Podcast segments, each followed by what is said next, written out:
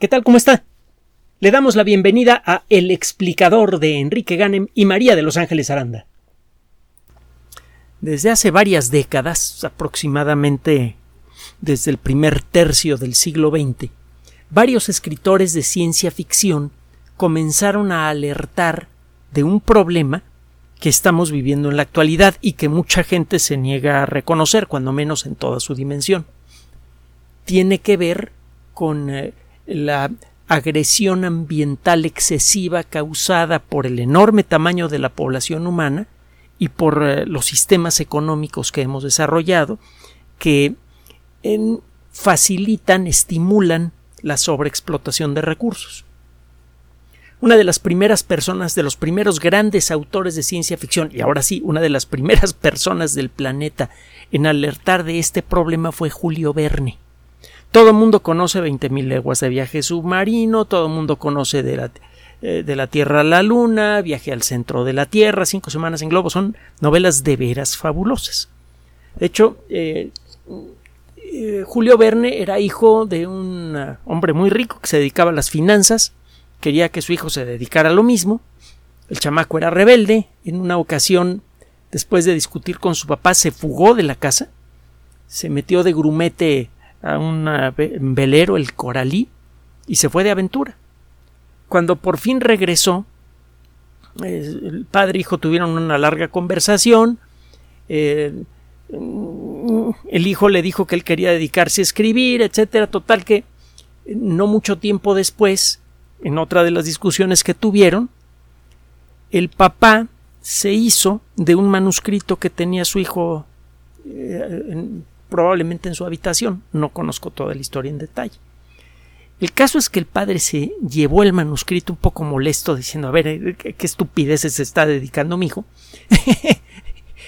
y a la, a la mañana siguiente tenía unos ojos rojos, rojos, rojos de no dormir y de no haber podido ni parpadear al leer la novela que había escrito su hijo cinco semanas en globo.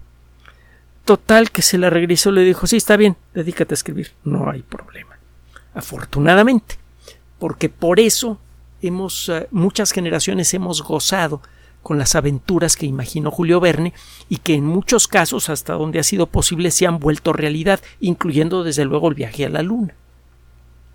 Pues total, en algunas de sus novelas menos conocidas, Julio Verne habla del problema de la contaminación ambiental en particular de la contaminación atmosférica, mucho tiempo antes de que ocurrieran las famosas nieblas asesinas de los 50 s y 60 s en Londres, en donde murieron eh, miles de personas como consecuencia de la contaminación atmosférica.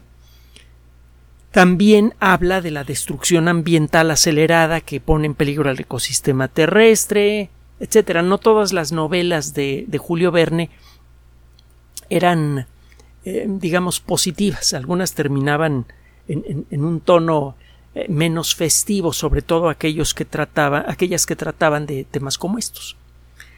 Eh, de entonces para acá, otros escritores de ciencia ficción han advertido del enorme peligro que representamos para el planeta y para nosotros mismos el la avidez por generar riqueza y concentrarla en pocas manos ha generado un problema ambiental brutal. Hace poco le ofrecíamos algunos datos que indican que una fracción muy importante de la degradación ambiental es generada de manera bastante directa por una fracción muy pequeña de personas, aquellas que concentran la mayor parte de la riqueza del planeta, de la riqueza económica van junto con pegado. El querer adquirir demasiados bienes materiales tiene un impacto ambiental directo y es, es, lógico. A final de cuentas, esos bienes vienen de la naturaleza. El caso es que se han hecho muchas advertencias de este tipo. Hay por allí una película que en inglés se llama Soylent Green, que conviene ver. Es una de las eh, películas eh, de las muchas películas en donde matan a Charlton Heston, uno de sus ah, de sus protagonistas, el otro es un actor también clásico del, Hollywood clásico, eh, Edward G. Robinson, que siempre hacía papel de malo, excepto en esta película. Y parece que en la vida real era un tipo bastante decente y bastante culto, por cierto. Pero bueno, el caso es que en esta película, que en español se llama Cuando el destino nos alcance, de nuevo se, se hace el aviso del problema de la sobrepoblación. En los 60 y 70 se se discutió mucho el tema, hasta que por alguna extraña razón que no tiene nada que ver con los datos fríos que se recaban eh, ecólogos y otros eh, científicos, mucha de la colectividad cultural del mundo decidió que el tema ya estaba agotado y que no merecía mayor atención. Como consecuencia de esto, se dejó de hablar del tema de la sobrepoblación y se empezó a hablar de otros temas. Incluso ahora, los eh, intelectualoides orgánicos que pretenden defender el rollo del calentamiento global antropogénico a costa de lo que sea, están diciendo claramente que eh, la sobrepoblación no, no es un problema, que el, único problema que tenemos es el calentamiento global antropogénico. Ya hemos hablado mucho de este tema, no nos vamos a meter más con él. Eh, el caso es que una de las consecuencias de la tremenda expansión de la colectividad humana ha sido una tremenda expansión mm, eh, consecuente de la actividad eh, agropecuaria en general. Le comentaba hace tiempo que Ángeles y yo conocemos una gráfica que fue presentada en la revista Scientific American en los últimos años del siglo pasado, en donde se señalaba ya que la actividad agropecuaria ocupaba una superficie equivalente a la de América del Sur. Y en aquella época la población era la mitad de lo que tenemos ahora, poquito más de la mitad de lo que tenemos ahora. Imagínese cuánto habrá crecido la superficie que utilizamos para actividad agropecuaria. Y a esto hay que agregar que en muchos lugares se destroza la selva, por ejemplo, se libera terreno, se siembra allí unos pocos años hasta que se agota el terreno y luego se tira más selva. Y este proceso se acelera con el aumento de la población. El, el número de hectáreas desperdiciadas y asoladas, destruidas por la actividad humana crece día con día. No solamente el número de hectáreas cultivables. Entonces el ritmo de destrucción ambiental que le hemos impuesto al ecosistema es bastante grave. Y esto se empieza, empieza a generar muchos pequeños, ah, muchas pequeñas señales de alerta que mucha gente parece no querer eh, atender. Por ejemplo, en las ah,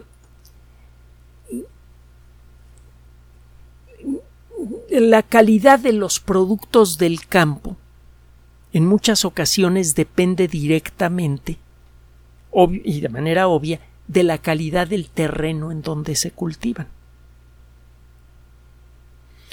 Si usted tiene un terreno con una calidad mediocre, que no tiene todos los nutrientes apropiados, no tiene suficiente agua, etcétera, usted puede utilizar técnicas para mejorar esto. Puede utilizar riego por goteo, puede incluso recurrir a, casos eh, más avanzados como la hidroponía y puede fertilizar el terreno.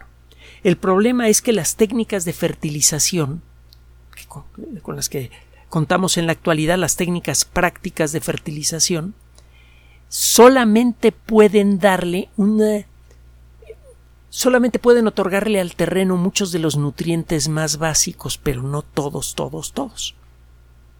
Si usted no puede garantizar que todos los terrenos que se dedican a la agricultura van a tener lo que necesitan las plantas para vivir bien. Ciertamente usted puede, por ejemplo, hacer crecer chiles habaneros, de eso trata la nota del día de hoy, en muchos terrenos diferentes.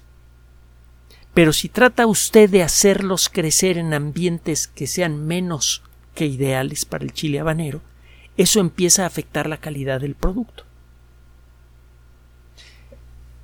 Un grupo de, investigadores acaba de presentar eh, eh, un grupo de investigadores dirigidos por Rocío Díaz de la Garza. Subrayo, como lo hacemos con frecuencia aquí, una mujer dirigiendo un proyecto de investigación, algo que sucede cada vez con más frecuencia en el mundo de la ciencia. En la ciencia también hay sexismo, también hay problemas de ese tipo, pero eh, eh, intelectualmente el colectivo científico siempre va más adelante que el resto de la sociedad. Esto no, es exactamente eh, cierto en todos los países del mundo, pero sí en la mayoría. Mujeres científicas, desde luego. Recuerde que la primera persona en ganar dos premios Nobel por trabajo científico fue una mujer, María Curie, y su hija se llevó otro. Bueno, tengo que subrayarlo frecuentemente porque hay, un montón de vicios eh, colectivos que tenemos que eliminar. Es una vergüenza que los tengamos en el siglo XXI. Eh, habrían sido una vergüenza en el siglo XIX. Estamos en el XXI. Bueno, ya, ya, ya. Riquito, céntrate en el tema. Sale. Hay una asociación de la que hemos hablado en muchas ocasiones, la American Chemical Society, con una gran tradición, a pesar del nombre tiene alcance internacional y tiene varias revistas en donde se presentan artículos de investigación de muy altos vuelos. Una de ellas se llama Agricultural Science and Technology. Si a usted le interesa, en serio, la agricultura y la ganadería, lo que de veras sabemos de cómo producir comida del campo, esta es una buena revista para leer. Eh, ahí se entera usted de, la investigación de frontera que hay en estos temas. Eh, Agricultural Science and Technology, es decir, ciencia y tecnología agrícola, sería una traducción tosca al español. Bueno. El eh, chile habanero, ¿qué le cuento? Una sopa de lima con dos o tres gotitas de una buena salsa de chile habanero es una verdadera delicia. Y es una delicia que no solamente podemos apreciar en Yucatán, es una delicia que se aprecia en muchos lugares del mundo. La comida yucateca es eh, una de las más refinadas que puede usted encontrar en, cualquier lugar y lo mismo se puede decir de otras comidas regionales de México. En México tenemos una gastronomía extraordinaria que bien conviene eh, eh, conservar y presumir que demonios. Mucha gente come en el mundo lo que nosotros hemos generado inicialmente, chocolate, vainilla, eh, maíz, etc. El, el sabor tan peculiar de los chiles en general y del chile habanero en particular depende de una mezcla de un montón de, familias de sustancias diferentes. lo, picante del chile es generado por, eh, eh, desde luego, por eh, la capsaicina y otros compuestos similares, otros compuestos hermanos de la capsaicina. El, ah, el aroma completo que deja el, comer una buena comida con chile habanero no solamente involucra lo picante del chile. Hay otras cosas que le dan un sabor muy peculiar al habanero que son diferentes en otras variedades de chile. Ese algo incluye una serie de productos del metabolismo, de sustancias que son generadas como parte de la química vital de la planta, que en conjunto le dan un buen sabor al chile habanero. Tiene usted vitaminas, carotenoides, que son sustancias de color amarillo, anaranjado. Los carotenoides, por ejemplo, son los que, algunos carotenoides son los que le dan el color a las zanahorias. Hay otras moléculas hermanas que le dan en buen sabor a, los chiles habaneros. También encuentra usted compuestos fenólicos. Los fenoles son eh, moléculas que tienen átomos de carbono que forman anillos, que son muy olorosas, se evaporan con facilidad. Algunas pueden ser muy peligrosas, el ácido fénico, por ejemplo, es venenosísimo, pero muchos otros fenoles naturales que vienen en, muchas plantas son los que le dan eh, sabor especial a cada una de esas plantas. Además hay que decir que muchos de estos compuestos que hemos mencionado y otros más tienen algunas propiedades eh, muy interesantes como nutrientes, las vitaminas por ejemplo, y también como protectores de la salud eh, por, otras rutas. Las vitaminas protegen nuestra salud porque, entre otras cosas, ayudan a que funcionen mejor muchos de los sistemas cruciales de nuestro cuerpo. La vitamina D, por ejemplo, y la vitamina C tienen un papel muy importante en el buen funcionamiento del sistema inmune cuando son consumidas en cantidades apropiadas. Si falta o se pasa usted, puede tener problemas. Los compuestos fenólicos pueden los buenos compuestos fenólicos son anticancerígenos poderosos, etc. La cosa es que el sabor completo del chile habanero es consecuencia de una mezcla muy compleja de muchas familias de sustancias químicas diferentes y dentro de estas sustancias hay muchos miembros. Es un, es, un, asunto muy complejo cuando hablamos de vitaminas, pues estamos hablando de un conjunto de una o dos docenas de sustancias diferentes. Y lo mismo puede pasar con los carotenoides, los flavonoides. Estas sustancias le dan a las plantas muchas características interesantes, además de lo que le he mencionado. Este, eh, hay algunos compuestos eh, que le otorgan capacidad antimicrobiana, algunos eh, productos del campo. También hay muchas sustancias antiinflamatorias y la cantidad apropiada de antiinflamatorios naturales consumidos por alimentos pueden ayudar en mucho a reducir la posibilidad de desarrollar problemas de obesidad y los problemas asociados a ella, diabetes, hipertensión, cáncer. Es muy interesante que los chiles habaneros y otros productos del campo crezcan correctamente para que sepan bien y para que nos otorguen todos los beneficios que les conocemos. Aquí en México, ¿para qué le cuento? cultivamos el chile habanero en gran cantidad, eh, tiene eh, eh, peso económico, no solamente por la manufactura de, la comida mexicana, que es una verdadera delicia y que mucha gente aprecia, somos una de las principales, uno de los principales países receptores de turismo en el mundo y uno de los muchos motivos para venir a México y pasarse un buen rato es comer bien, en serio.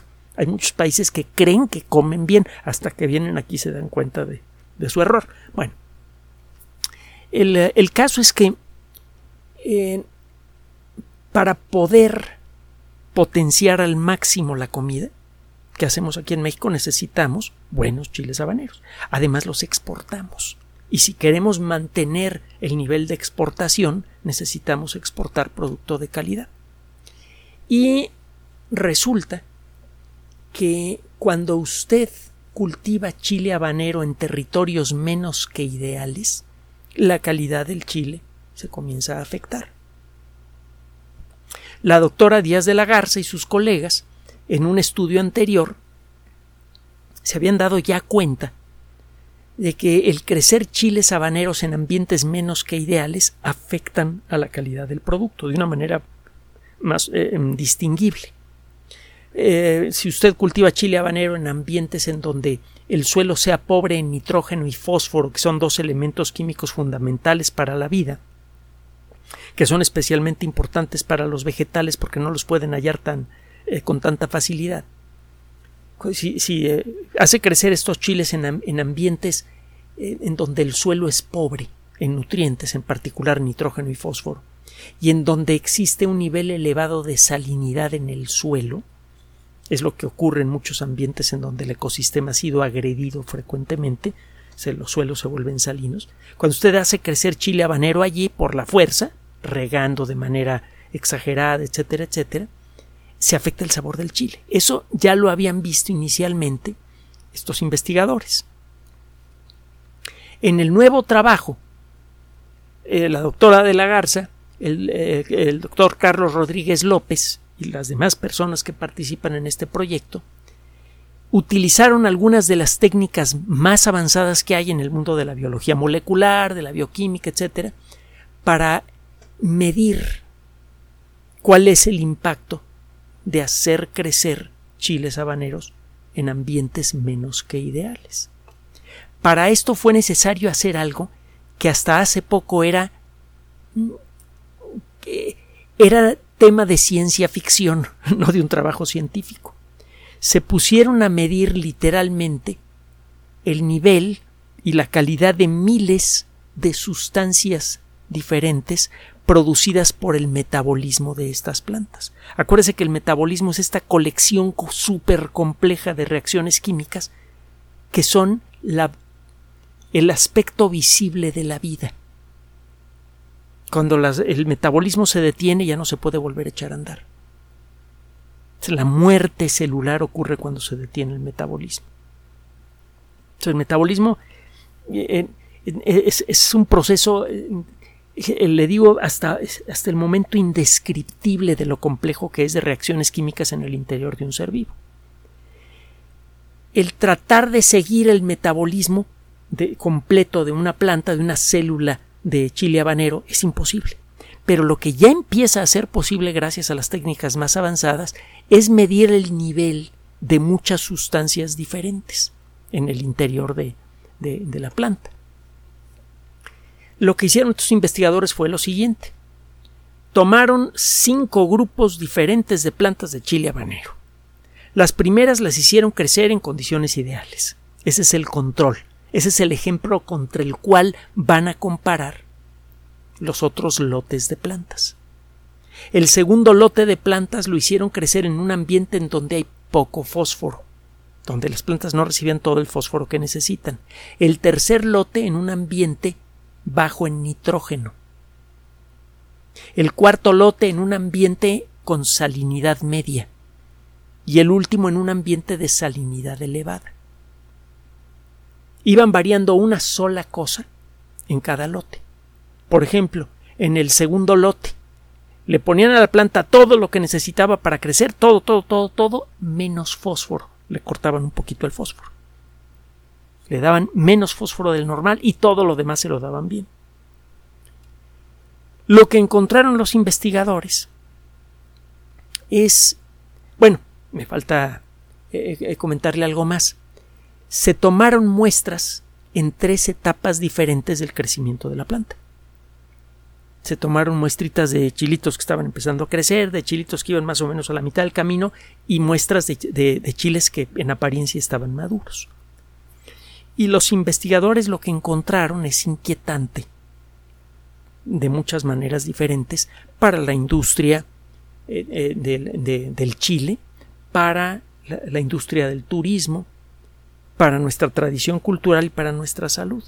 Resulta que los chiles que tenían más deficiencias en la producción de sustancias que tienen buenos efectos en nuestra salud y que le dan buen sabor al chile son los chiles maduros. Es en los chiles maduros en donde había más carencias de esas sustancias que al mismo tiempo le dan buen sabor y un buen efecto de salud al chile. En, si usted, por ejemplo, eh, toma las plantas que fueron sembradas en un ambiente con bajo nivel de nitrógeno, se encontró que algunos metabolitos, algunas de estas sustancias que le estoy mencionando se producían en menor cantidad y otras en cantidad mayor. Así como que se desequilibraba el proceso de producción de toda esta bola de sustancias, los flavonoides, las vitaminas y todo esto, que son las que le dan sus buenas propiedades al chile habanero.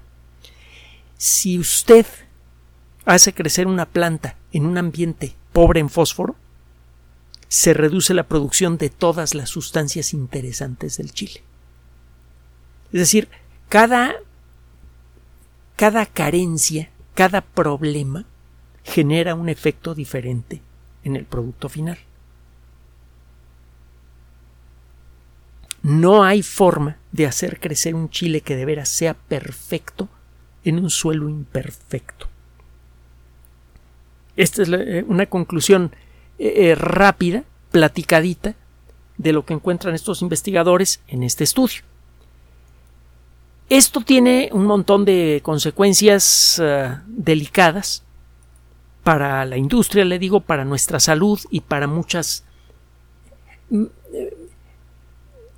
para muchas otras actividades que tienen que ver con el quehacer agropecuario porque lo que vale para el chile habanero muy probablemente vale para todos los vegetales.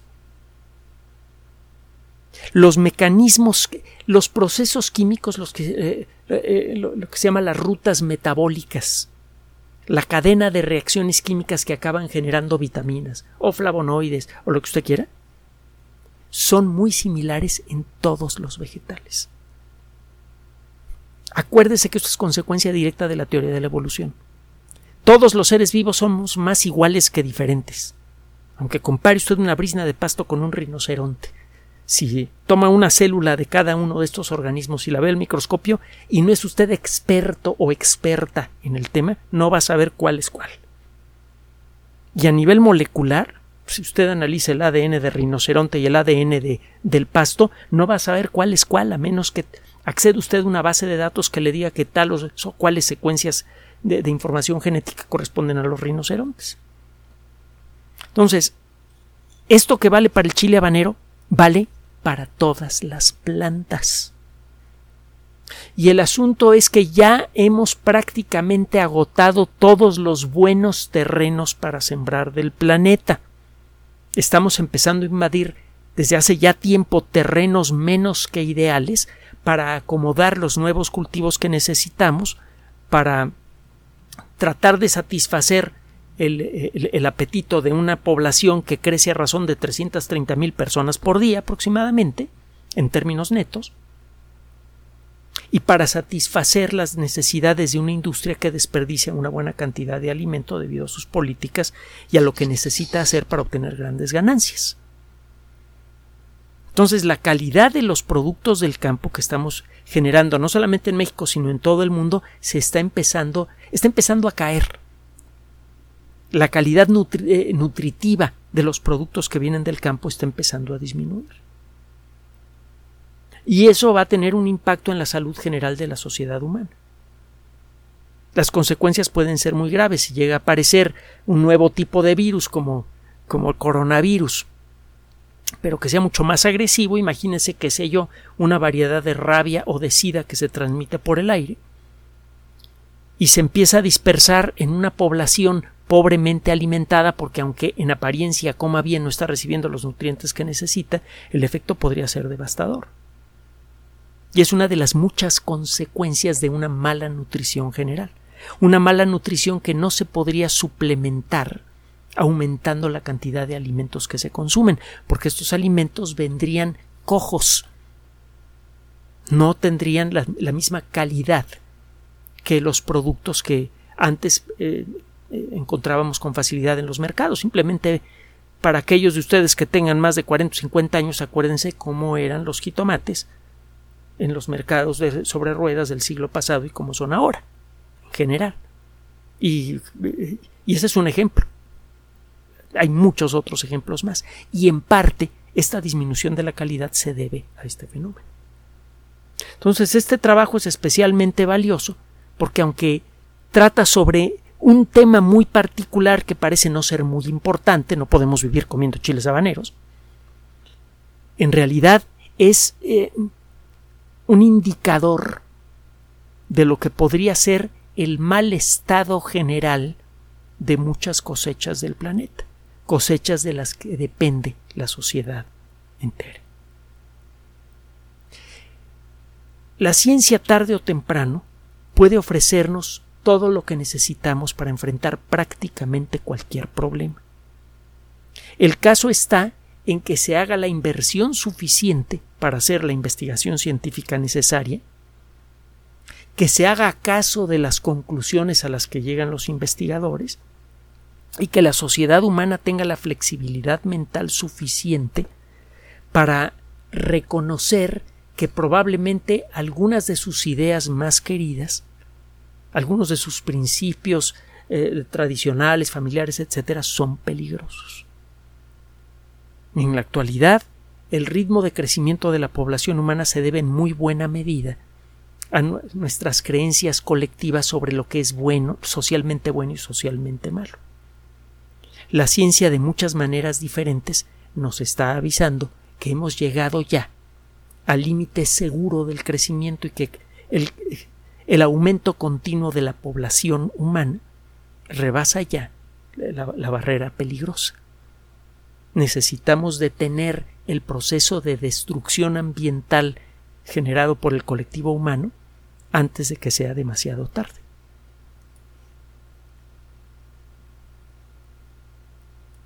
Gracias por su atención. Además de nuestro sitio electrónico www.alexplicador.net, por sugerencia suya tenemos abierto un espacio en Patreon el explicador Enrique Ganem y en PayPal el explicador patrocinio por los que gracias a su apoyo sostenemos este espacio. Puede usted descargar gratuitamente estos audios en formato MP3 en Spotify y en iTunes como El Explicador sitio oficial y en SoundCloud como El Explicador y con formato de video en YouTube en El Explicador sitio oficial. Recuerde nuestras redes sociales de siempre, Twitter Enrique-Ganem y en Facebook Enrique Ganem sitio oficial, El Explicador y los grupos que usted ya conoce.